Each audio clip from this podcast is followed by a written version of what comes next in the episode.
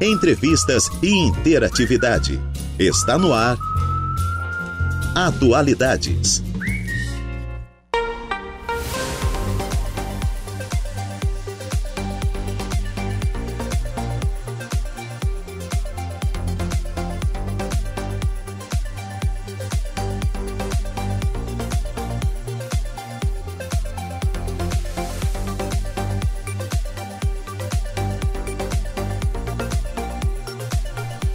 Duas horas mais dois minutinhos. Excelente tarde a você, ouvinte da Rádio Araranguá 95.5 FM. Está no ar o Atualidades desta quinta-feira, dia 11 de maio de 2023. Temperatura marcando na cidade das avenidas 21 graus. Neste momento tem um sol aqui no centro da cidade, viu? Um tempo agradável, 21 graus, umidade relativa do ar em 50% e vento soprando a 19 quilômetros por hora. Eu sou Juliana Oliveira e a partir de agora, até às 16 horas, te faço companhia na produção e apresentação do Atualidades. Os trabalhos técnicos estão por conta de Eduardo Galdino. Ele que já programou as nossas lives, já estamos ao vivo no Facebook, facebook.com.br Rádio Araranguá e também no nosso canal, youtube.com.br Rádio Araranguá. Aperte no sininho, se inscreva no nosso canal para você ficar por dentro de tudo o que acontece aqui na Rádio Araranguá. E claro, nos siga no Insta, arroba Rádio Araranguá, esse é o nosso Insta oficial para você conferir os bastidores aqui da rádio. O nosso WhatsApp para conversa é o 489-8808-4667. Ali você pode fazer a sua denúncia, mandar a sugestão de pauta, mandar aquele alô, aquele feliz aniversário. Então é no 489-8808-4667. Agora, se você deseja ligar para a Rádio Araranguá, onde a Renata vai te atender prontamente, é no 48 3524 0137. Então, esses são os meios de comunicação para você interagir conosco da Rádio Araranguá. Estamos no ar com o oferecimento de graduação Multunesc, cada dia uma nova experiência e Supermoniari, tudo em família. E eu inicio o programa falando um pouquinho desse dia na história. Esqueci de avisar o Eduardo, mas se tiver um som do Bob Marley aí, pode ser? Morre o mítico cantor e compositor Bob Marley. No dia 11 de maio de 1981, morria nos Estados Unidos o jamaicano Robert Nesta Marley, mundialmente conhecido como Bob Marley. Considerado um ídolo à altura de Elvis Presley ou John Lennon, ele é o mais famoso músico de reggae de todos os tempos. Nascido no dia 6 de fevereiro de 45 em Nine Mile, ele teve uma adolescência difícil em uma favela de Kingston, capital da Jamaica. Por conta dessa experiência, Bob Marley desenvolveu um ponto de vista bastante crítico sobre os problemas sociais e seu trabalho faz muitas referências à questão da pobreza e também da opressão. Bob foi casado com Rita Marley, mãe de quatro dos seus doze filhos, dois deles adotivos. Entre eles estão Zig e Stephen Marley, que deram sequência ao legado musical do pai na, manda, na banda é, Melody Makers. E os outros filhos Kimani, Julian e Damian, que é o Junior Gong, também seguiram no meio musical. Bob Marley provavelmente é mais conhecido pelo trabalho do grupo The Wailers, que contava com outros excelentes músicos. Em 1971, Bob assinou com o selo, com a gravadora Island Records. Quatro anos depois, com No Man Cry, eh, ele ganhou fama mundial. No ano seguinte, em 76, o músico, sua esposa e seu empresário sofreram um atentado à bala na casa de Bob Marley em Kingston. O tiroteio teria motivações políticas, já que alguns dias depois estava agendado um show gratuito de Bob Marley em um evento que foi interpretado como gesto de apoio ao então primeiro-ministro Michael Manley. Em julho de 77, Bob Marley descobriu uma ferida no dedão de seu pé direito, que não cicatrizava, o que resultou na queda de sua unha. Marley descobriu que estava com um tipo de câncer de pele e os médicos o aconselharam a amputar o dedo. O músico se recusou por conta dos seus princípios rastafares, em que não se deve cortar ou amputar qualquer parte do corpo. Alguns anos antes de morrer, Marley é, teria se convertido ao cristianismo e decidido que seu corpo deveria ser cuidado. A esta altura, contudo, o câncer já havia se espalhado. Estava no seu cérebro, pulmão e estômago. Durante uma turnê no, verão, turnê no verão de 80, Marley desmaiou enquanto corria no Central Park em Nova York. Depois disso, foi fazer um tratamento na Alemanha que acabou não dando resultado. Por conta da doença, o astro da música morreu muito jovem, aos 36 anos, no dia 11 de maio de 81, em Miami, nos Estados Unidos. Após a sua morte, a data de seu aniversário, no dia, eh, no dia 6 de fevereiro, foi decretada feriado nacional na Jamaica. Então, em um dia como este, o mundo perdia a genialidade de Bob Marley. Com certeza, ele é o maior cantor de reggae dos, de todos os tempos. Não existe, né? É, e quem gosta desse gênero musical, eu particularmente gosto. Ele com certeza é referência para todo mundo. I Agora são duas horas e 19 minutos e vamos com a nossa primeira pauta desta tarde. Na semana que vem, no dia 18, é o Dia Nacional de Combate ao Abuso e à Exploração Sexual Infantil. Esse é um tema muito sério. É um tema que às vezes a gente pensa assim que essas coisas, um abuso sexual infantil, só acontece em filme, novela em lugares muito distantes daqui, mas não. Ele está inserido dentro da nossa sociedade, infelizmente, e é um problema que a gente deve tratar com muita seriedade. E para falar sobre isso, recebo aqui nos estúdios o Joelson Anastácio, ele que é coordenador do CRAS de Araranguá. Joelson, boa tarde. Boa tarde, Juliana. Boa tarde também a todos os ouvintes da Rádio Araranguá. Também recebo a Michelle Vitor, ela que é coordenadora do CRES e presidente do Conselho Municipal dos Direitos da Criança e do Adolescente. Michelle, boa tarde. Boa tarde, Ju. Boa tarde a todos os ouvintes da Rádio Aranguá. E recebo também a assistente social Thaís Coelho. Thaís, boa tarde. Boa tarde, Ju. Agradeço a oportunidade. Boa tarde a todos os ouvintes.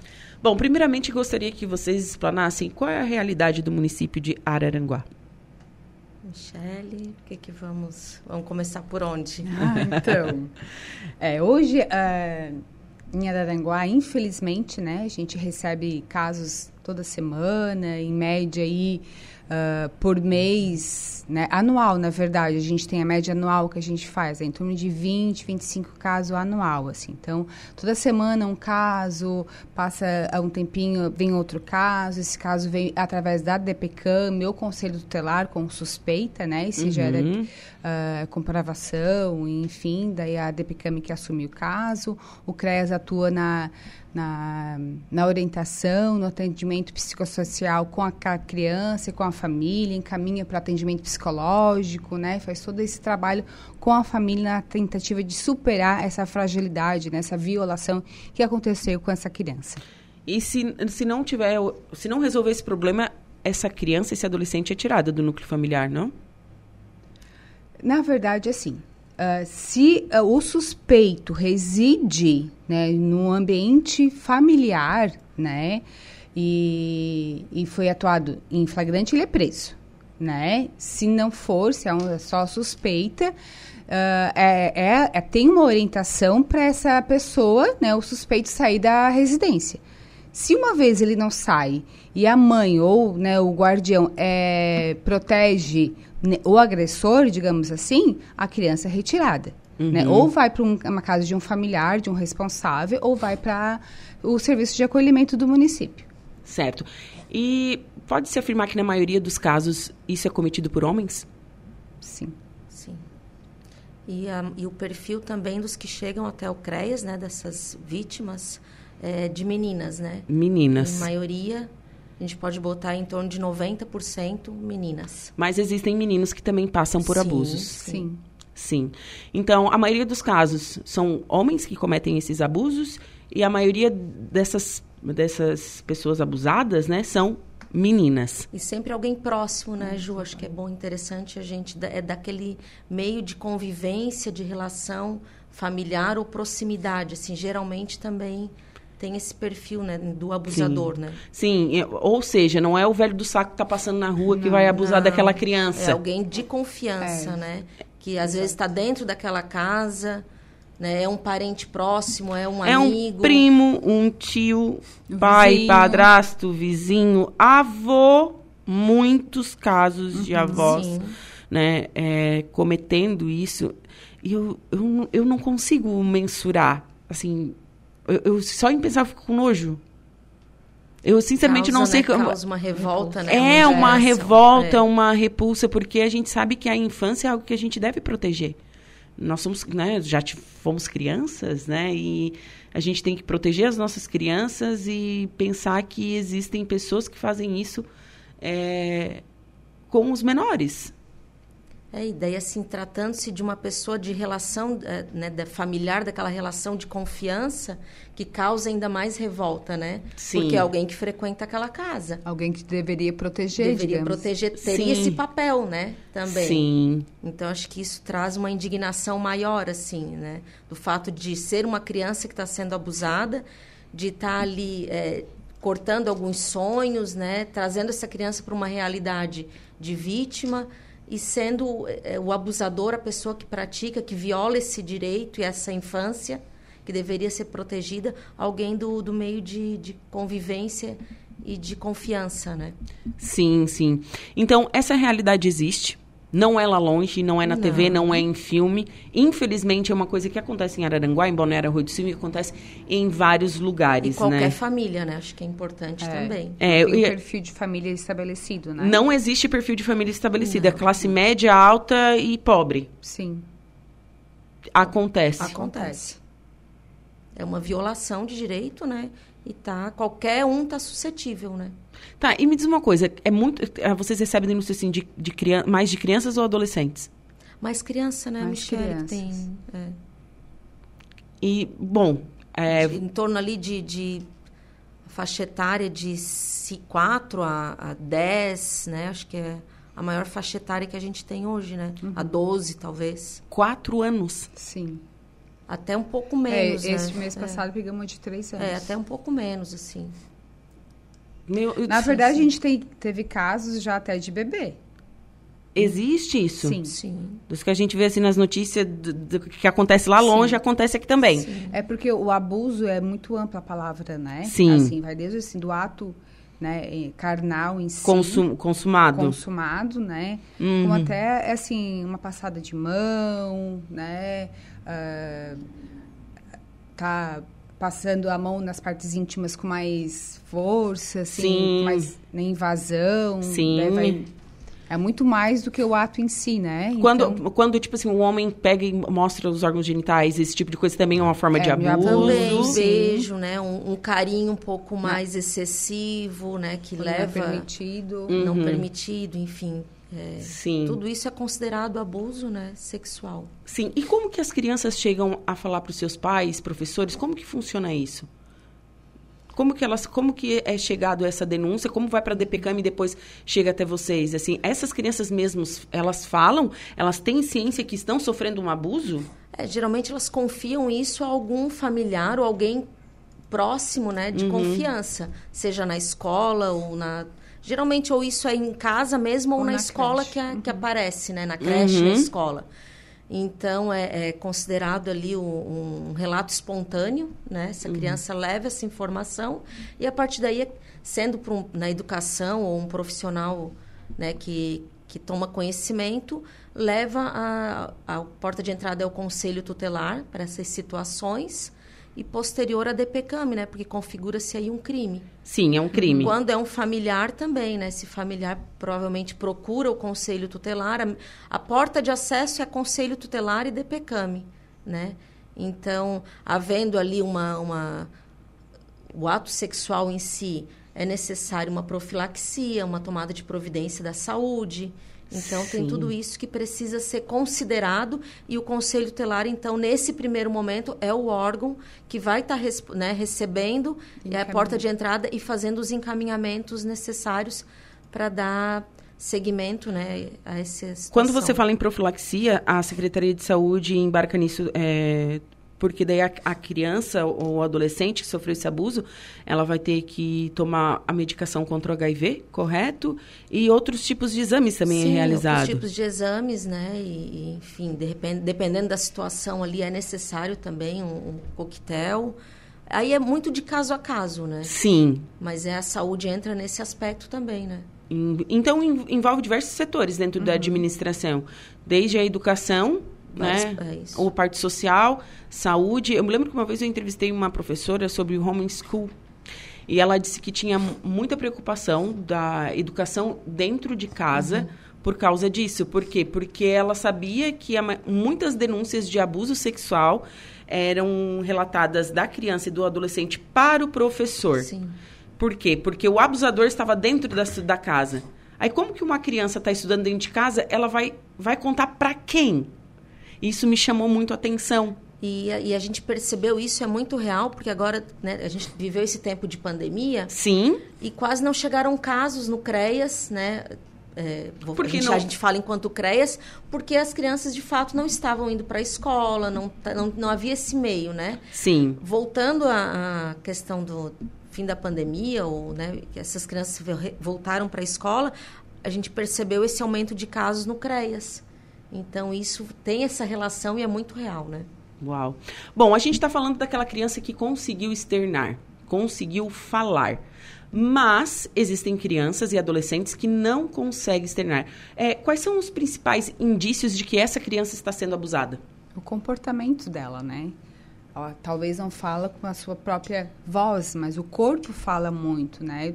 A criança fica mais deprimida, fica mais chorona, ou acaba ficando mais rebelde, né? Quer chamar atenção de alguma maneira. Então, assim, ah, quando tu, tu falou ali da, da professora, a, a porta de entrada para as denúncias geralmente é a escola, a creche, né? Uh, o ensino eh, em geral é a porta de entrada para todos os tipos de violações, não só do abuso sexual, mas é uma negligência, maus tratos, né, um abandono. O abandono. Em si, né, qualquer tipo de. Assim, a, a grande maioria vem de denúncias das escolas. Sim. Né? A escola, assim, é uma parceira, né? que acaba relatando para o conselho tutelar, fazendo a denúncia para o conselho tutelar, ou procura realmente, ou a rede, né, de, de proteção para fazer essa denúncia para atender uh, essa criança. Então, se a criança está manifestando um tipo de comportamento, o rendimento escolar dela, né, que era uma criança bem ativa, bem participativa, o rendimento escolar baixou, então assim o professor percebe porque está todos os dias com aquela criança, né? Então ele acaba procurando a rede ou o conselho tutelar para fazer a denúncia. Ah, então, então realmente a educação tem um papel muito importante. Sim, fundamental, né? Para qualquer tipo de abuso ou negligência. Uhum. Porque quando a criança é negligenciada, ah, ela vai ter sintomas, porque ela não está sendo bem cuidada. Vai e volta com a mesma fralda do outro dia, no exemplo de creches, né? Eu uhum. sei porque eu tenho é, amigas minhas, professoras de educação infantil, que, ela que elas relatam que isso acontece. Sim. E eu fico, meu Deus do céu, eu fico pensando assim. Não trocar a fralda da criança, gente. Um bebê. É. é, aí tem outras implicações também, né? No esse não trocar a fralda, assim, acho que não é só a negligência, o ato de não trocar, mas muitas vezes passa por questões mas, relacionadas econômicas, né? A também. Às vezes também não tem acesso, né, com tanta frequência aquele aquela fralda para fazer para poder fazer uma troca com mais frequência. Então, tem várias questões que a gente precisa considerar também quando chega né, uma informação dessa de negligência, de abuso, enfim. Não cabe nós, enquanto assistência social, por ser proteção social, fazer esse tipo de investigação. Não é o viés da Não da é o viés social. da assistência social. Mas chegando uma situação dessa no conselho, na DPCAM, né, é possível sim é conseguir identificar aí né, o que de fato está causando, e a partir daí eles fazem os encaminhamentos. Mas só trazendo um pouco, né, porque foi questionado e que a Michelle colocou, a criança às vezes não verbaliza, mas ela apresenta esses comportamentos. Então, assim, é de fundamental importância que os profissionais tenham conhecimento disso, né? Porque na educação eles estão diariamente com, com essas crianças, né? Sim. E é um tema que percorre todas as políticas públicas, né? Não só assistência.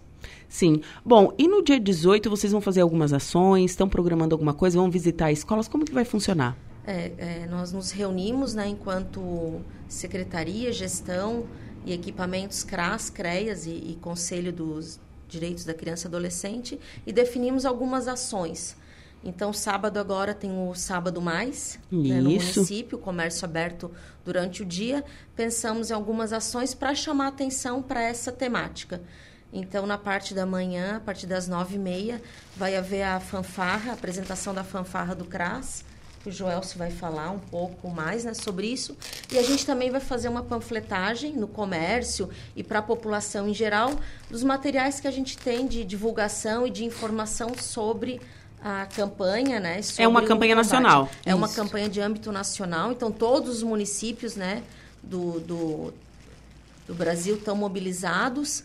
Tem a camiseta, né, própria da que vem um, um, um logo da não é nosso, é nacional. Logo da, da campanha. Da logo da campanha, então a gente vai estar uniformizado e vai estar fazendo essa ação no centro. Joel, você vai falar um pouco da fanfarra, da apresentação. Então, eu estava aqui acompanhando a explanação das colegas e pensando o que é que sobra para mim, né? Sobrou a fanfarra. então. Na realidade, hoje eu não estou podendo falar muito, porque eu estou com sintomas gripais. Mas, enfim, o CRAS está participando também dessa ação. A gente que é um equipamento que trabalha com a proteção social básica, né? E nessa expectativa, nós temos o, o serviço de convivência eh, dentro do CRAS. E dentro do serviço de convivência, nós desenvolvemos algumas oficinas socioeducativas e uma delas é a fanfarra sobre pernas de pau.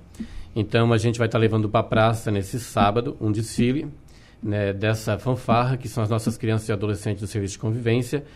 É, com essa ação, a gente quer, de fato, chamar a atenção da população né, para essa temática. Né? A gente entende que quanto mais as pessoas tiverem conhecimento acerca do problema e do que isso pode representar no desenvolvimento das nossas crianças, né, é, é, o, é o importante para que as pessoas estejam atentas a esses sinais aí que a, que a Michelle já colocou, né, para que o seu filho lá dentro da sua casa esteja de fato protegido por aqueles que devem proteger.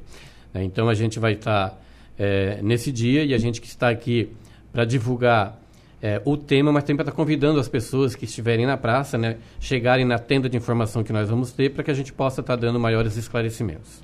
Certo, então vai ter uma tenda na praça, vai ter bastante informação para o pessoal que vai estar comprando presente Dia das Mães. Isso, Isso. Ah, então esse sábado agora tem essa ação que vocês vão estar é, fazendo. É, o que me chama a atenção é que o dia é o Dia Nacional de Combate ao Abuso, que a gente já falou, e a exploração sexual. A exploração é um termo diferente, né? Sim. Sim. Por quê? Porque é uma pessoa que está. é, eu não sei se é isso. Se ela está ah, explorando sexualmente, é como se prostituísse aquela criança. É isso? Exatamente. Isso também acontece aqui? Não tem assim, não é hoje, graças a Deus, pelo menos isso Acho que é, no último ano foram um caso ou é dois, muito assim. pouco índice, né? De Mas exploração. de exploração, que é quando é, te- existe uma pessoa conivente com aquilo tudo e explora aquela, aquela É, com criança. criança é muito pequena, assim, acontece mais com adolescente, né? Uhum. Quando é é uma menina, mocinha mais, que alguém quer tirar, geralmente a família quer tirar proveito, né? Ou alguém, enfim, infelizmente acaba né, oferecendo, mas assim, a nossa região não tem, assim, o índice alto, né, sobre a exploração. Existe, mas não é tão alto quanto o abuso. Certo. E vocês já pegaram um caso de pessoas assim que, por exemplo, mãe ou pai eram conivente com o abuso ou não acreditaram na criança? Porque acontece isso também, né? Já, Já, já, já. né? já. Já, eu, na minha experiência quanto conselheiro telar, na época, a gente teve eh, situações desse tipo, tá? Eh, não, é- não propriamente de que a mãe seja conivente, a mãe não, não estava convencida, tá? Da, do relato da filha. Da filha. A mãe acreditava né, no pai, na versão do pai. Confiava integralmente na versão do pai. Uau. É. E, e eu acho que realmente para essa para essa mãe, né, se é o pai que está abusando do, do filho ou filha, é uma pressão muito grande. A gente não pode, não cabe nem julgar muitas vezes, né? Porque poxa, é uma pessoa de confiança dela, é o pai da criança, né? É que no primeiro momento a mãe deve pensar, né? Tá inventando essa situação para chamar atenção, Sim, né? Em algum momento, assim, né? E, e isso realmente, assim, deve assustar a mãe, mas eu acho que cabe ao pai e à mãe, no primeiro momento, sempre proteger e acreditar no seu filho. sim. né? Colocar que tu estás aí para proteger ele, indiferente assim, se tu acredita ou não, mas eu vou acolher, né? E depois cabe às autoridades a investigação da, da, da, da suspeita, né? Sim. Bom, e denúncias, como que funcionam? Geralmente chega é, via conselho tutelar, né? Certo? Não, mas para quem está querendo denunciar, por exemplo, eu sei de um caso Tem, É o Disque 100. Tem o Disque 100, é anônimo, né? Tem o Disque 100. Que é anônimo, não precisa se identificar. Não precisa se identificar. Aí, através do Disque 100, é disparado para os órgãos de proteção. No caso, o Conselho Telar, DPCAM, chega no CREAS também. E, a partir daí, é dado seguimento né, ao acompanhamento, investigação, enfim. Sim, e cabe ressaltar que vocês não têm esse papel investigativo. Não, não temos. Mas é importante também dizer que a pessoa que... É, ela tem também a, a condição de fazer a denúncia, né, presencialmente, tanto na DPCAM quanto no próprio Conselho Isso. Tutelar, é, onde ela tem também a garantia do, do sigilo. sigilo. Do sigilo. É tudo sigiloso. Sim. Sim. Diz que sem sigilo e também pessoalmente é sigiloso. Pessoal, foi um prazer recebê-los aqui. Ah, tem, não- é, tem mais. ah, tem mais? Ah, No- das, ações que, das ações que nós... eu é, achei que era só sábado. É, não, que nós estaremos promovendo, então tem o sábado mais, né? E também no dia 18, que é o dia emblemático dessa campanha, a gente vai estar promovendo uma palestra, né? O Conselho Municipal dos Direitos da Criança e Adolescente, que está organizando. É na quinta que vem. Isso, uma palestra a partir das 13h30 na MESC, para toda a rede, educação, saúde, ONG e pessoas interessadas nessa, nessa temática, né, que trabalham, que atuam com- diretamente com criança e adolescente, e também a população de modo geral. Então, vai estar aberto, nós vamos trazer uma palestrante para divulgar né, e, e para abordar essa temática. E eu acho que é de suma importância assim, a participação e colaboração de todos. Claro. né? É, para a gente ter mais conhecimento, agregar o nosso dia a dia, e não só é, profissional, mas pessoal. Então, a gente quer convidar todos para estar participando. Vai ser na MESC, A partir das 13h30, no 13h30. dia 18 de maio, quinta-feira. Certo. Então, todos o pessoal que é envolvido nisso, comunidade em geral, está convidado. E eu acho de suma importância a gente falar isso e principalmente falar dos canais de denúncia, porque muitas vezes a gente não sabe o que fazer. Isso. A gente toma conhecimento e não sabe. Ó, tem o Disque 100, denúncia anônima, Conselho Tutelar também, denúncia anônima, DPCAM também. Então, a gente tem que falar mais sobre isso, né? Que é uma realidade que não está tão longe. E proteger as crianças e adolescentes, principalmente, né? Sim, sim. É um dever nosso, né? Da Constituição. certeza. Que é dever, Aham, né? É, sim. é constitucional. Também Né? cabe à sociedade, né? Cabe é à a sociedade, família, não né, é o só a Estado, família. Mas também a sociedade. A sociedade como um todo proteger as nossas crianças. Agora sim, pessoal, muito obrigada, viu? Obrigada a você. Thaís, obrigada. Obrigada, eu que Jo- agradeço. Joelso, obrigada. Obrigado também. Shelly, muito obrigada. Obrigada, Ju. Bom, agora são 14 horas e 41 minutos. Vou para um rápido intervalo e em seguida eu volto com o destaque da polícia e a primeira parte da previsão dos astros. Fiquem comigo.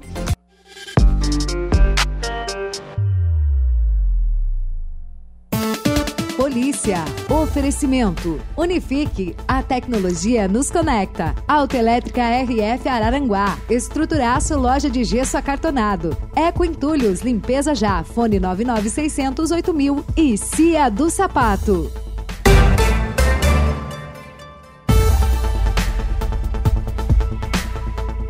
Colisão fere motociclista no centro de Sombrio. É isso, Jairo. Boa tarde. Boa tarde, Juliana. Na tarde de ontem, por volta de 18 horas e 20 minutos, na Avenida João José Guimarães, em Sombrio, ocorreu uma colisão envolvendo uma motocicleta e também um Renault Logan. Após a colisão, pessoas socorreram a vítima e ligaram então para o Corpo de Bombeiros, acionaram o SAMU e também a Polícia Militar.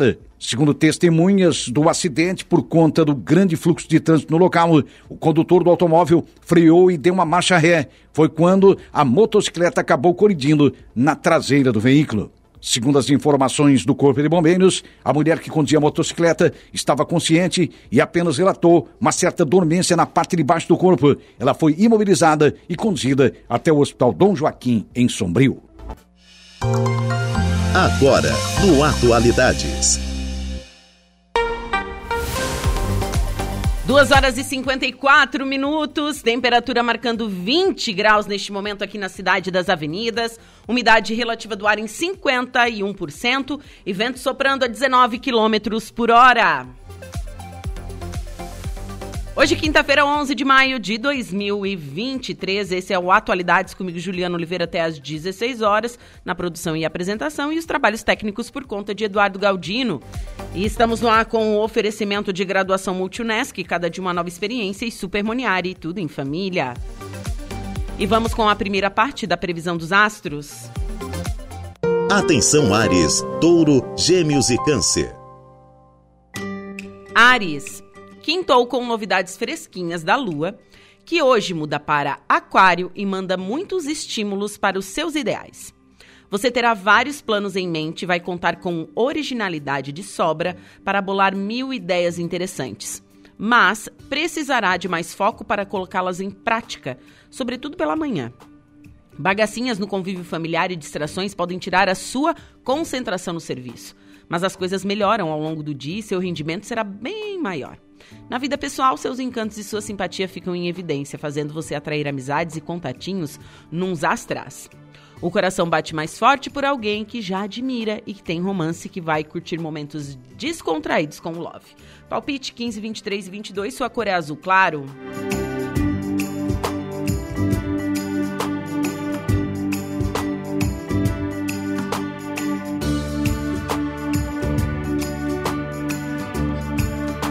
Touro. Mercúrio segue retrógrado no seu signo e deixa seu pensamento fervilhando. Mil coisas podem passar pela sua cabeça, e como o assunto principal hoje é o trabalho, convém ter mais disciplina para não perder o foco. Distrações e preocupações podem surgir do nada, mas com empenho e concentração você vai virar o jogo a seu favor. Já na parte da tarde, o astral dá uma virada completa, e aí sim você terá condições de mostrar todo o seu potencial para a chefia. Finanças, saúde e as relações pessoais também recebem mais estímulos depois do almoço. Nos contatinhos, alguém mais experiente e tarimbado pode, pode chamar a sua atenção na pista. Bora conferir. Na União, bom momento para traçar planos com o Love. Palpite 22, 52 e 16. Sua cor é a branca. Gêmeos. A lua encerra o ciclo da fase cheia e muda de cenário, mas recomenda atenção extra no período da manhã. Imprevistos, rolos e desentendimentos podem tirar seu ânimo e nem tudo será tão fácil. Por outro lado, se tiver paciência e fé no seu taco, vai se livrar de zicas e colher ótimos frutos à tarde, quando boas novas estão previstas e as coisas devem caminhar bem. Trocar ideias e experiências será muito estimulante no serviço, e quem procura emprego pode receber notícia que aguarda. No amor, o dia começa instável, mas depois deve trazer surpresas deliciosas. A chance de conhecer alguém especial em encontros, passeios ou nas redes sociais. No romance, as afinidades vão fortalecer a união. Palpite 8, 42 e 51, sua cor é a violeta. Câncer. Hoje o seu jeito fica mais exigente e convém ir devagar para não se estressar. Mercúrio segue retrógrado e treta com a Lua pela manhã, sinal de que além de não medir palavras, você pode levar tudo a ferro e fogo. Tenha mais filtro e tato. Em contrapartida, o astral dá uma boa arribada à tarde e você conseguirá se entrosar melhor com quem convive e trabalha. Saberá avaliar situações, vencer desafios e pode embolsar uma grana com seu tino afiado para negócios. O clima esquenta na paixão, mas procure agir com mais diplomacia e controle seu lado temperamental. Assim, diminui os riscos de ter atritos com o mozão ou então azedar uma paquera promissora se está na pista. Palpite 18, 25 e 52, sua cor é a cereja. Para o próximo bloco, você confere os signos de Leão, Virgem Libra e Escorpião.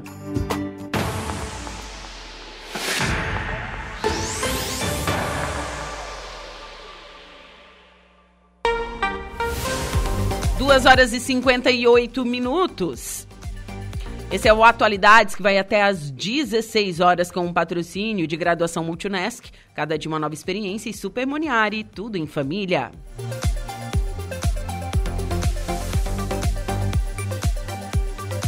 Com a aprovação da reforma administrativa, o governo do estado programa entrega do projeto Universidade Gratuita para a Assembleia Legislativa. Reportagem de Patrícia Gomes. A Assembleia Legislativa aprovou por unanimidade a conversão em lei das medidas provisórias que tratam da reforma administrativa. Agora, o governo do estado finaliza o projeto da Universidade Gratuita para encaminhar ao Palácio Barriga Verde. Segundo informações da Casa Civil, a previsão é que a proposta seja entregue na próxima terça terça-feira. O próprio governador Jorginho Melo deve entregar o projeto aos deputados estaduais. A intenção do governador, que prometeu faculdade gratuita durante a campanha, é que os estudantes universitários sejam beneficiados pelo projeto já a partir do segundo semestre. O líder do governo na Assembleia, o deputado estadual Edilson Massoco, do PL, aposta numa tramitação ágil, relembrando que num jantar na Casa da Agronômica, o governador antecipou a explicação da proposta aos deputados. A exemplo da reforma administrativa, que é um projeto muito importante para o governo, que também foi apresentado de forma antecipada aos deputados, é, o governador entendeu pertinente, chamou todos os deputados na Casa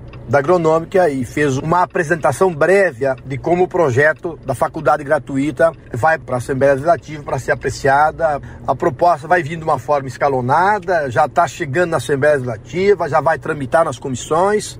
Cada parlamentar vai ter direito a emitir sua opinião e o governo acredita, nós acreditamos que todas as comissões ficam dentro dos prazos para que o projeto chegue no menor tempo possível no, no plenário para ser aprovado e colocado em funcionalidade. Na Assembleia Legislativa foi alterado o texto da reforma administrativa pretendida pelo Executivo. Os deputados estaduais incluíram a criação de uma coordenadoria regional de educação em Quilombo e a manutenção de todas as outras coordenadorias regionais, que seriam extintas pelo texto inicial da reforma. Isso entre outras pequenas alterações. Mas todas elas foram previamente acatadas pelo governo antes da votação em plenário, como reforça o líder deputado Massoco. E essa construção se deu de forma conjunta, o executivo é, concordou, a Casa Civil, enfim, toda a equipe, de fazer algumas mudanças, pois essas mudanças elas não implicaram no projeto da reforma administrativa. O único ponto a provocar divergências na reforma administrativa foi o reajuste de 10% para 50% na gratificação para os militares que estão em exercício na Casa Militar. O deputado petista Fabiano da Luz tentou tirar esse artigo da lei. A emenda que nós apresentamos foi justamente para suprimir o artigo que concede até 50% de aumento no salário dos coronéis que trabalham na Casa Militar, por entender que com esse aumento alguns policiais poderiam chegar a receber até 60 mil reais por mês. Policiais que estão fazendo a segurança do governador ganham mais do que o dobro do governador. O líder do governo, deputado Massoco, argumenta que o reajuste na gratificação não representará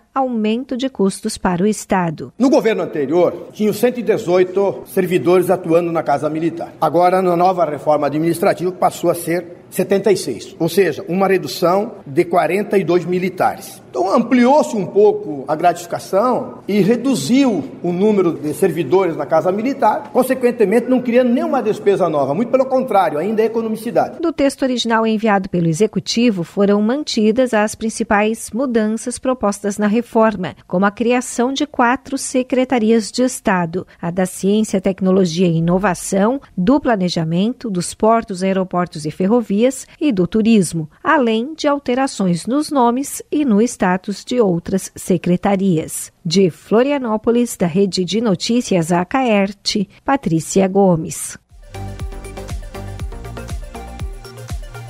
Agora são 3 horas e 2 minutinhos, 20 graus é a temperatura. Vou para um rápido intervalo comercial. Em seguida, eu volto com a minha segunda pauta da tarde e também a segunda parte da previsão dos astros. Mas antes, tenho notícia da hora. Boa tarde, Igor.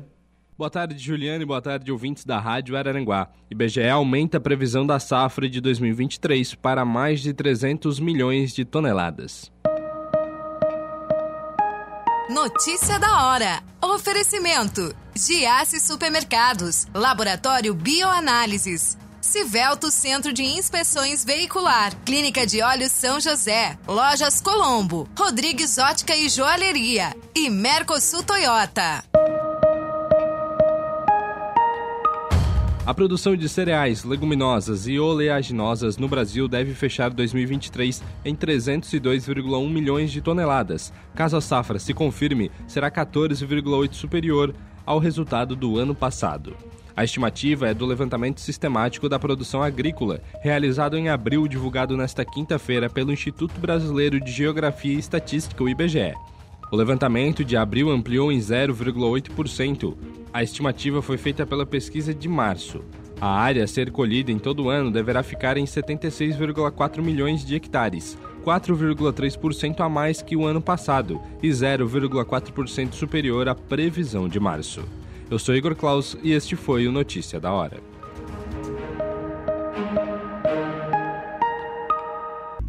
Diversos assuntos, diversos temas. Atualidades.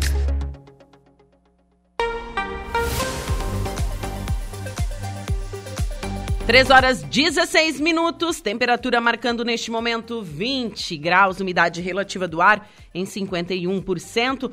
Nesta tarde de quinta-feira, hoje, dia 11 de maio de 2023, você está na sintonia da Rádio Araranguá 95.5 FM. Lembrando que estamos ao vivo também no facebook.com/barra Rádio Araranguá e no youtube.com/barra Rádio Araranguá.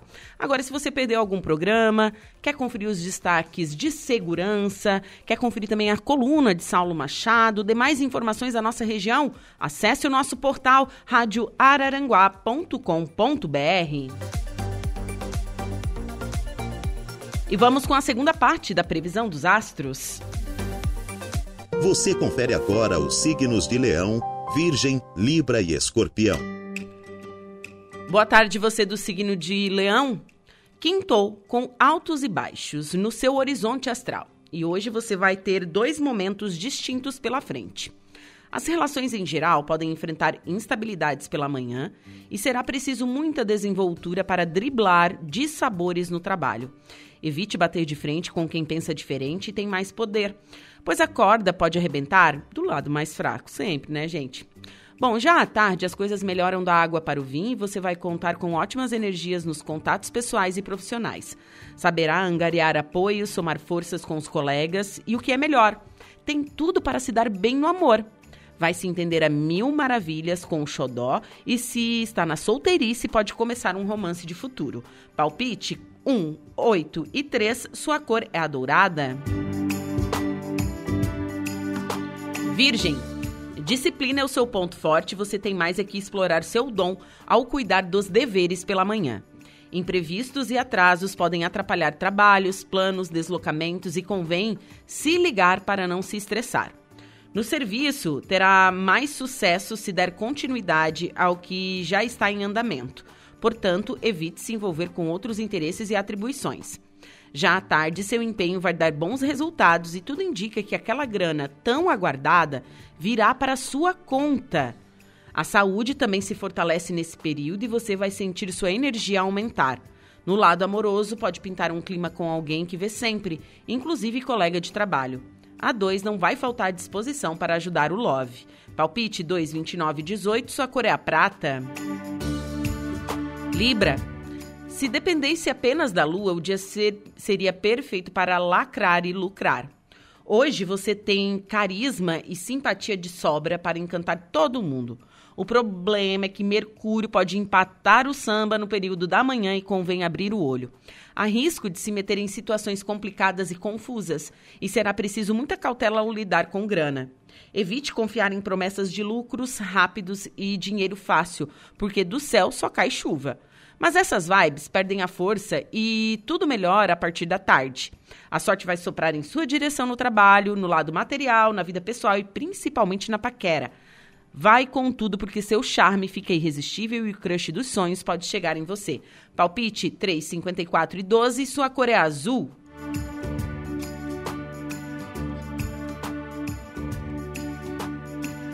Escorpião, sua quinta pode começar agitada com várias coisas para fazer ao mesmo tempo, mas não deixe imprevistos e bagaças te afetarem.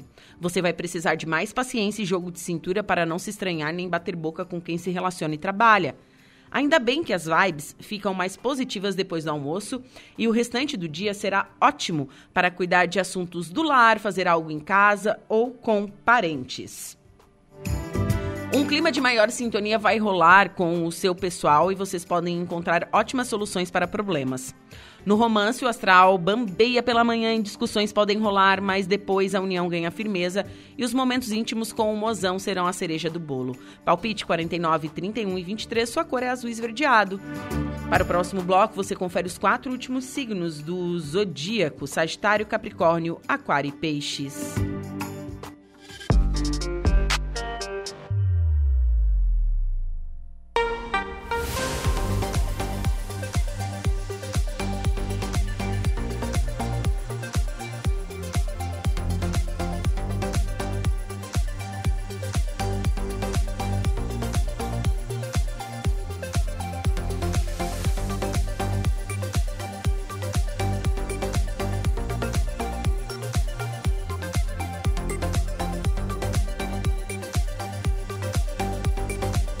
3 horas e 21 minutos, 20 graus é a temperatura neste momento aqui na cidade das avenidas.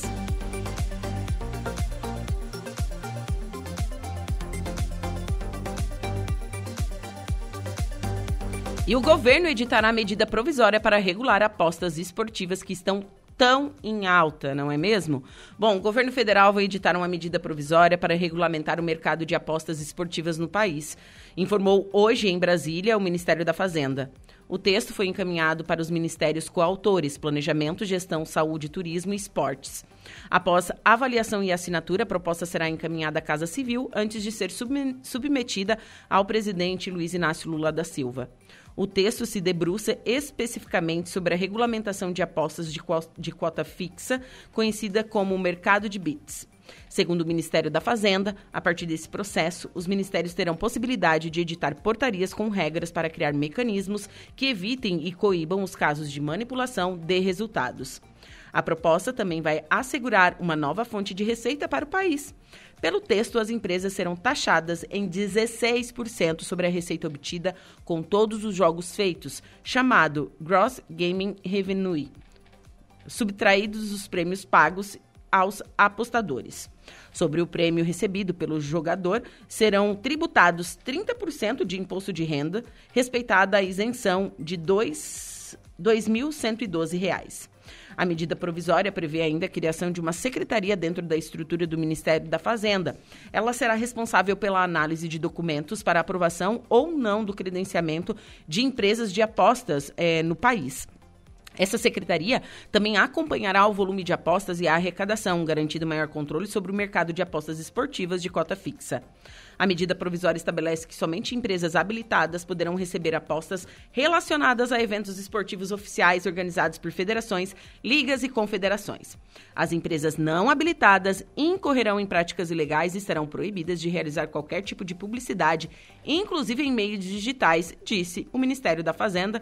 Então, o governo editará uma medida provisória, um MP, para regular essas apostas esportivas que está, estão, estão em alta. Né? Esse texto trata dessas apostas de cota fixa, conhecida como BETS.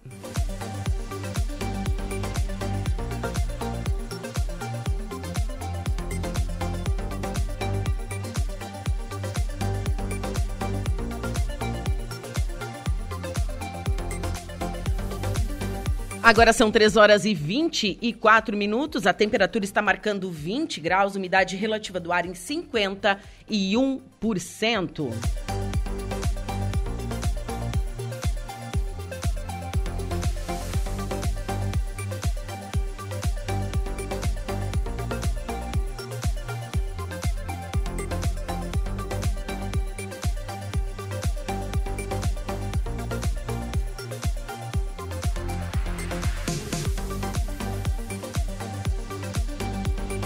E a história de Maracajá reúne muitas memórias, com o objetivo de preservar os valores e valorizar as pessoas que se dedicaram à frente da gestão administrativa municipal ao longo desses 56 anos de emancipação político-administrativa, que vai ser comemorado amanhã, dia 12. Foi reinaugurada no final da tarde de ontem a Galeria de Prefeitos e Vices na Prefeitura Municipal. O momento contou com bastante emoção, faz parte das comemorações do aniversário do município. Na ocasião, ex-gestores de Maracajá se fizeram presentes ou foram representados por familiares. Também prestigiaram o evento autoridades e atu as autoridades atuais e convidados.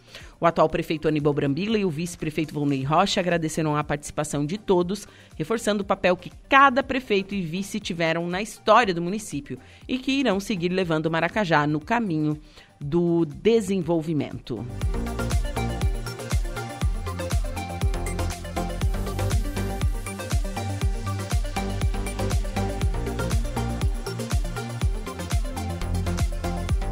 E ontem a Prefeitura de Turvo recebeu o comunicado do, da vice-líder do governo federal, a deputada federal por Santa Catarina, Ana Paula Lima, sobre o programa de saúde bucal e programa Mais Médicos. Turvo foi contemplado com um médico e com uma equipe de saúde bucal composta por um dentista e um auxiliar. A boa notícia chegou após visitas realizadas por uma comitiva turvense em Brasília no mês de abril, afirma o prefeito, o prefeito em exercício, Oswaldo Fávaro. Estivemos em Brasília e visitamos os deputados federais, senadores de Santa Catarina, além de ministérios. Na oportunidade, entregamos um estudo de necessidade de mais um médico e mais uma equipe de saúde bucal. E temos a alegria de saber que fomos contemplados, afirmou então o prefeito em exercício. Então, o governo federal contemplou o município de Turvo com um médico e também equipe de saúde bucal. Agora são 3 horas e 26 minutinhos. Converso neste momento com Juliana Guizo, ela que é do Sebrae, e ela vai falar sobre o Geoparque Caminhos Canyons do Sul, porque irão ganhar uma rota turística. Juliana, boa tarde. Oi, boa tarde, tudo bem? Tudo ótimo. Minha xará, Juliana, nome bonito, viu? Viu? Obrigada aí pelo espaço, Juliana. Então, me explica um pouquinho sobre essa rota turística que está sendo construída no Geoparque Caminho Canyons do Sul. Então, Ju, a gente começa agora com um projeto, né? É na verdade um projeto muito maior que a rota. Ele, ele é um projeto de desenvolvimento turístico, né? Que vai vai contemplar os sete municípios que hoje formam o Geoparque, né, Caminho dos Canyons. Uhum. E a ideia justamente é utilizar essa potencialidade, né, que a gente entende que o território do Geoparque é um território muito único, cheio de especificidades de, de, que podem ser transformadas em produto turístico, né.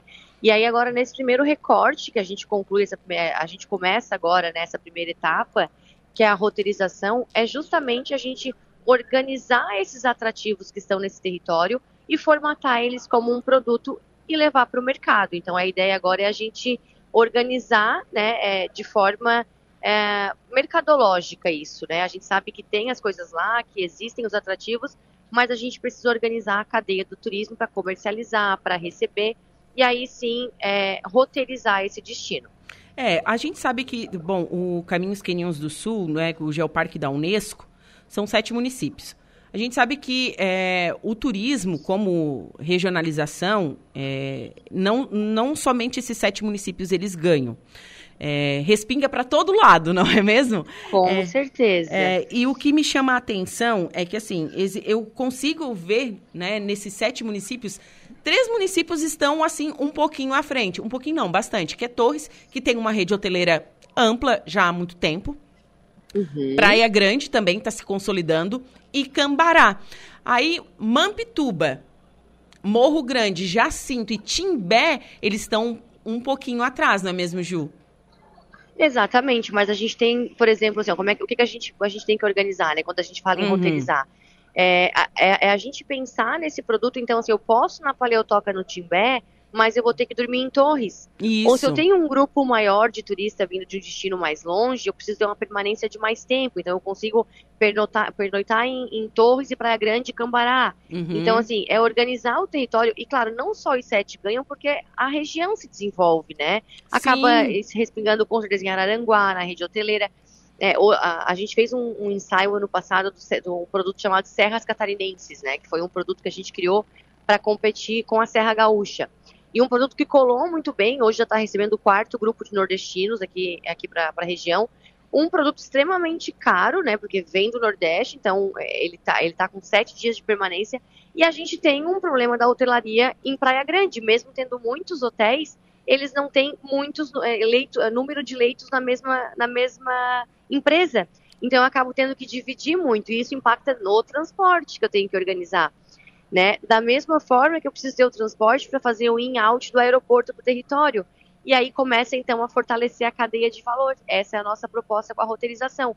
Então a gente vê hoje que tem municípios como tu, tu falasses, né, que estão um pouco mais atrás na atividade turística, uhum. mas que complementam, porque as grandes paleotocas e o maior sítio é, de geoparque de, de, de paleotocas que tem tá no Timbé do Sul. Sim. E aí, para mim, do Timbé, eu teria que, de repente, me hospedar para mim ter uma, uma oferta maior em torres, como tu citou. Então, tu consegue fazer uma complementação. Isso é muito legal quando a gente roteiriza e quando a gente trabalha de forma integrada, né? Sim, sim, sim, com certeza.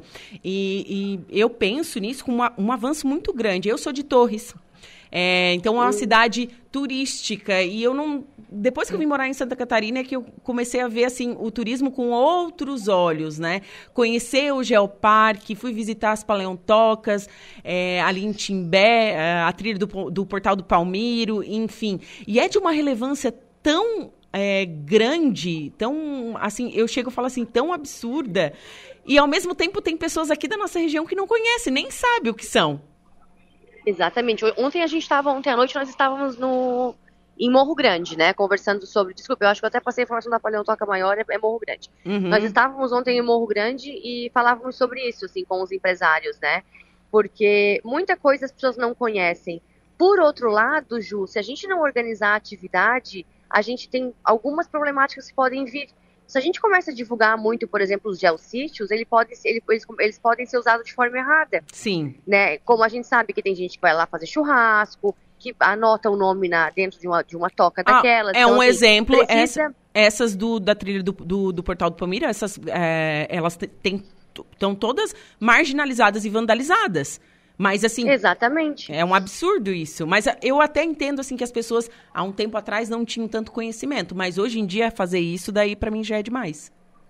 Mas de certa forma precisa ter uma educação ambiental. É. E principalmente quando a gente fala de um geoparque pelo ativo de, de, de geologia que ele tem, né? Então, assim, acho que as pessoas também não têm entendimento muitas vezes de o que é aquela toca, né? uhum. né? De, de, que aquilo é um aquilo é um marco da megafauna de uma transformação no mundo.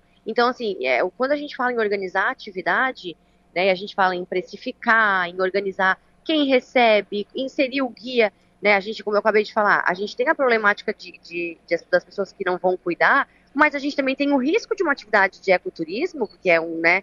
Eu, e, se, eu, e se uma pessoa entrar naquela toca e não conseguir mais sair, se ela entrar sem um guia? É perigoso. Sim. Então a gente precisa organizar a atividade em todas as questões. Quando a gente fala em roteirizar, que a gente quer, a gente quer, né, a gente precisa sentar com, com as empresas e dizer, ok, quem é que vai vender? Quem é a agência que recebe? Quem é que vai divulgar numa feira? Quem é que vai fazer a trilha? Onde é que está inserido o artesanato? A base comunitária? Então a gente precisa é, unir esses elos do turismo, né? E aí não é só divulgar por divulgar, porque se a gente começa a divulgar muito, a gente cria uma problemática, que é isso que eu falei, a gente pode ter aspectos de segurança que não, não, não sendo observados, isso é um risco muito grande para o território, a gente pode ter a questão ambiental e de depredação que acontece, e acontece mesmo, né? Sim. Então precisa educar, a educação ambiental estar tá junto, e quando a gente fala de um destino como o Geoparque, que é um destino de, de ecoturismo, não tem como deixar a natureza fora disso, então tem que preservar, a academia tem que vir junto, tem que orientar os, né, os acadêmicos, as, as escolas, os alunos, tem que promover isso, porque o território precisa desse olhar, né? E é um território muito lindo, então a gente também tem que cuidar muito com a divulgação. Tanto que a gente conversava com eles ontem, né? A gente fez já. É, amanhã encerra com Cambará. Uhum. Ontem nós estávamos em Morro Grande, fizemos Mampitubas e Mampituba, e depois a gente volta na outra semana para fazer Praia Torres, Grande que ficou de fora dessa vez. Isso. Isso. É, então, assim, a gente falava muito sobre essa questão. E tem, tem muitas paleontocas que eles não estão, eles nem divulgam que tem, porque é melhor uhum. deixar escondida. Né? Porque, e, é, e é de fato melhor. Por quê? Vamos organizar quem é que vai receber. Não dá para soltar as pessoas lá sem um guia, é perigoso. Tem a questão, então, assim, precisa organizar nesse sentido para que tenha uma atividade é, sustentável e rentável, porque não adianta nada só a gente falar, né? Não, não dá para esconder demais. Porque o, o ecoturismo ele é uma forma de preservação, né? O ecoturista claro. ele é consciente com o meio ambiente. Então precisa ajustar esses ponteiros para que a gente tenha um grande produto aí no mercado. Sim. Bom, é uma iniciativa muito importante, realmente, né? O, o Sebrae à frente disso, o Sebrae SC, é, organizando esses encontros e realizando. Vocês já fizeram no Morro Grande, no Timbé. É, hoje é Cambará. Hoje é Cambará, né? O, hoje de manhã foi Timbé, agora tem Cambará amanhã de manhã e tem mais um hoje. Agora tu me pegou, Ju, desculpa. Tá, não, a... é, pelo que eu tenho aqui, dia 23 daí é Praia Grande e 25 em Torres. Então, esses Isso. são os encontros. É aberto à comunidade. Aberto à comunidade. Até tem pessoas que dizem, ah, eu não tenho empresa, mas estou pensando em montar. Tem muita coisa de base comunitária, muita gente que quer fazer o café, que quer levar para a propriedade, tem muitos agricultores participando que quer fazer um cole, é, cole pague. Então, tem bastante coisa legal surgindo no território para a gente mesclar esse produtão aí. Bacana. Ju, foi um prazer conversar contigo nesta tarde, viu? Parabéns pela essa, essa iniciativa do Sebrae. Eu, eu sou acadêmica de turismo, então é um assunto que eu gosto realmente muito e gosto muito de falar sobre o Geoparque, sobre a nossa região. Muito obrigada. Eu que agradeço, Ju, e a gente vai formatando e vamos passando informação para vocês. E assim que a gente tiver com algum roteiro mais. A, a, nossa, o nosso objetivo é entregar ele em setembro, né? Lançar ele para o mercado de turismo em setembro. A gente vai convidar vocês para estar lá conosco, tá, tá bom? Tá certo, um abraço. Obrigada. Tchau, mais. tchau. 15 horas e 36 minutos, conversei com Juliana Guizgo, ela que é gerente de projetos do Sebrae de Santa Catarina, que está roteirizando, então, Caminho Canyons do Sul. Lembrando que a gente não está falando de um município, a gente está falando de uma região como um todo, como ela mesma explicou aí é, na entrevista. Vou para um rápido intervalo, em seguida eu volto com o último bloco do Atualidades. Rádio Araranguá tudo é Atualidades.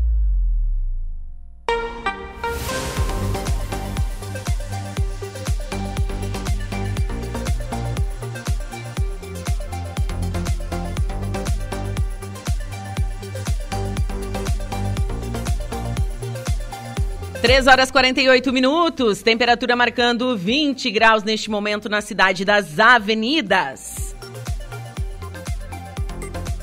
E seguimos com atualidades e vamos com a última parte da previsão dos astros. Atenção Sagitário, Capricórnio, Aquário e Peixes. Olá, Sagitariano. Bom, vocês estão com tudo para multiplicar os contatos, fazer novas amizades e atrair admiradores. Hoje sua comunicação fica empoderada e vai ser fácil cativar a simpatia alheia mas procure ter cuidado com o que vai dizer no período da manhã para não se envolver em tretas, fofocas e mal-entendidos, principalmente com a família. Por outro lado, compras, vendas, coisas ligadas a transporte, estudos ou comércio vão fluir numa ótima tarde, assim como o trabalho. Agora, as melhores notícias estão reservadas para o amor e as chances de embarcar, embarcar em um romance promissor são nítidas. O crush pode propor namoro agora Bom, se você já. Agora, se você já tem um benzinho, vai curtir momentos de pura sintonia na relação. Palpite 15, 35 e 44, sua cor é lilás. Capricórnio, Pensando em como juntar grana para comprar um presentaço de Dia das Mães? Bora aproveitar as vibes que a Lua manda hoje. Ela ingressa na sua casa da fortuna e deixa seu instinto tinindo para farejar oportunidades de lucro. É hora de explorar seus dons e habilidades para incrementar seus recursos. Mas antes de gastar, espere o dinheiro chegar até as suas mãos. Quem conta com o ovo antes da galinha né, botar ele, pode acabar entrando em rascadas, sobretudo no período da manhã. Trabalho, interesses financeiros e outros assuntos vão fluir melhor depois do almoço. E o mesmo recadinho vale para o amor. A paquera e a relação a dois estarão mais protegidas a partir da tarde. Palpites para o dia de hoje, 60, 42 e 24. Sua cor é a verde. Aquário. Finalmente a lua começa a brilhar no seu signo, trazendo vibes, vibes super estimulantes para você se destacar, mostrar todo o seu potencial no trabalho e curtir momentos felizes com as pessoas queridas.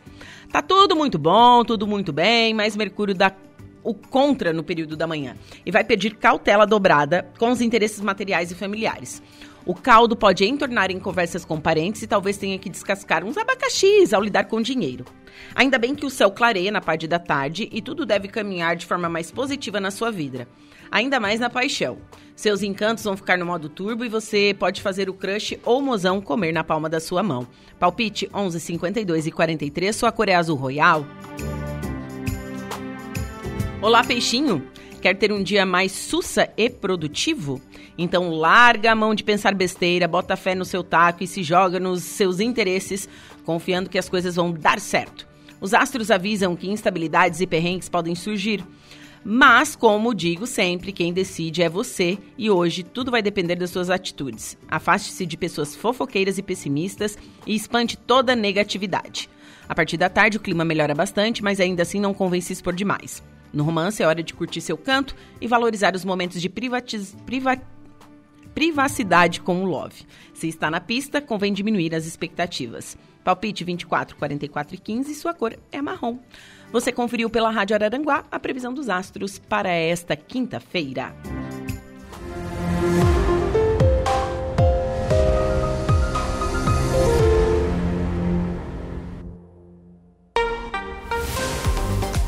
15 horas e 52 minutos e agora vamos falar sobre segurança. SOS Desaparecidos registra mais de 80% de casos solucionados em Santa Catarina. Serviço da PM deve ser acionado logo que constatado o sumiço da pessoa. Reportagem de Patrícia Gomes. O caso do menino Nicolas, de dois anos, de São José, aqui em Santa Catarina, que foi dado como desaparecido e depois de três dias encontrado em São Paulo, coloca em evidência a importância do SOS Desaparecidos, serviço oferecido pela Polícia Militar. Os contatos iniciados por esse programa institucional da Polícia Militar contribuíram para localizar a criança, como explica o capitão Bassim, chefe do SOS Desaparecidos. Nós vamos trocando informações, colhendo informações de todas as fontes. Assim como a Polícia Civil vai colhendo informações, nós vamos é, trocando informações com eles e também com as pessoas que podem ser envolvidas, parentes, conhecidos, vizinhos. Usamos também dos meios de tecnologia e podemos dessa forma chegar no desfecho, como se deu no caso do Nicolas.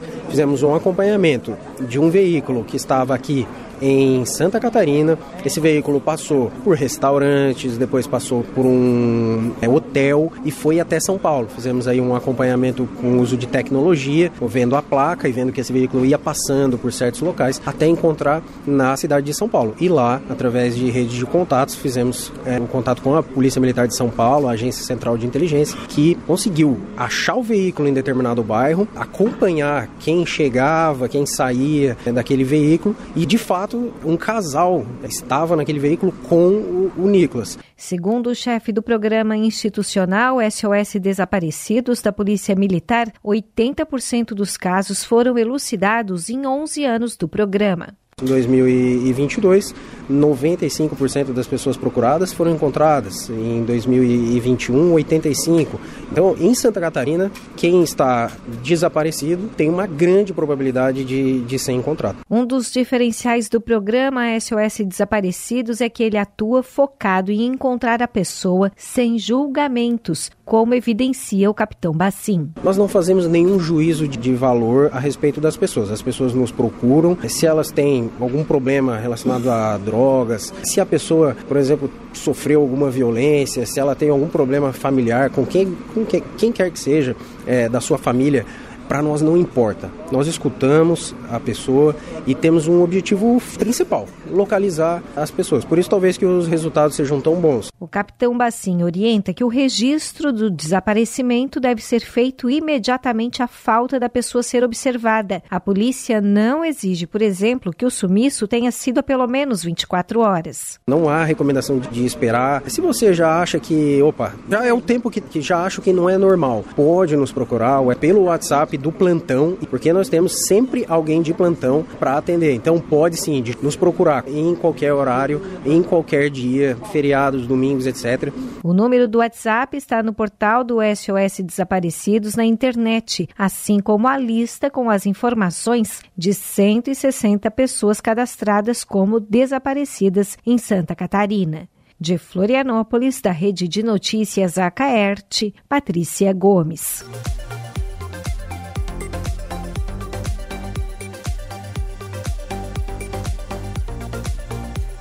3 horas e 56 minutos. A Laura Alexandre, boa tarde. Boa tarde, Juliana. Boa tarde, nossos ouvintes da Rádio Araranguá 95.5 FM. Então, quais são os destaques do Dia Notícia desta quinta? No Dia Notícia desta quinta-feira, daqui a pouco eu converso com a secretária de Saúde lá do município de Turvo, a Renata Pacheco Ribeiro. Tem reforço lá na equipe que cuida do sorriso dos turvenses. Um médico, um médico está ah, sendo direcionado para o município de Turvo. E também ainda vou conversar com a Evelise Rocha hoje sobre o Orelha. Conheces, sabes alguma coisa da história do Orelha? Uh -uh. Um personagem já famoso aqui de Araranguá. Daqui a pouco, a história do Orelha aqui na 95.5. E ainda falando em história, entrevisto hoje o deputado estadual Manuel Mota. Manuel Mota. Mário Mota. Mário Mota. A gente está com, uh, com o nome do ex-deputado de sete mandatos aqui da nossa região na cabeça. Ainda não vai ser fácil isso aí, né? Uma vez que estamos ainda em Araranguá. Mas Mário Mota, do Picadeiro ao Jornal Nacional. Ele vai falar sobre o seu livro, lançamento no próximo dia 16 de maio. Lá em Florianópolis e, claro, também suas ações como parlamentar lá em Florianópolis, o Mário Mota. Tá certo, Alaor. Excelente programa para você. Obrigado. Eu volto amanhã a partir das 10 horas com o Estúdio 95 e às 14 horas também retorno com Atualidades. Então amanhã pela manhã nos, é, vemos, nos vimos por aqui, né? Pela, pelas ondas da 95.5, também através da, do YouTube e do Facebook. Certo, gente? Um beijo no coração de todos e até amanhã. Agora tem Igor Klaus com a notícia da hora. Boa tarde. Boa tarde, Alaor. E Anvisa revoga restrições sanitárias para embarque em cruzeiros. Notícia da hora. Oferecimento: Giasse Supermercados, Laboratório Bioanálises, Civelto Centro de Inspeções Veicular, Clínica de Olhos São José, Lojas Colombo, Rodrigues Ótica e Joalheria e Mercosul Toyota. A Agência Nacional de Vigilância Sanitária, Anvisa, revogou as restrições sanitárias para o embarque, desembarque e transportes de viajantes em cruzeiros marítimos.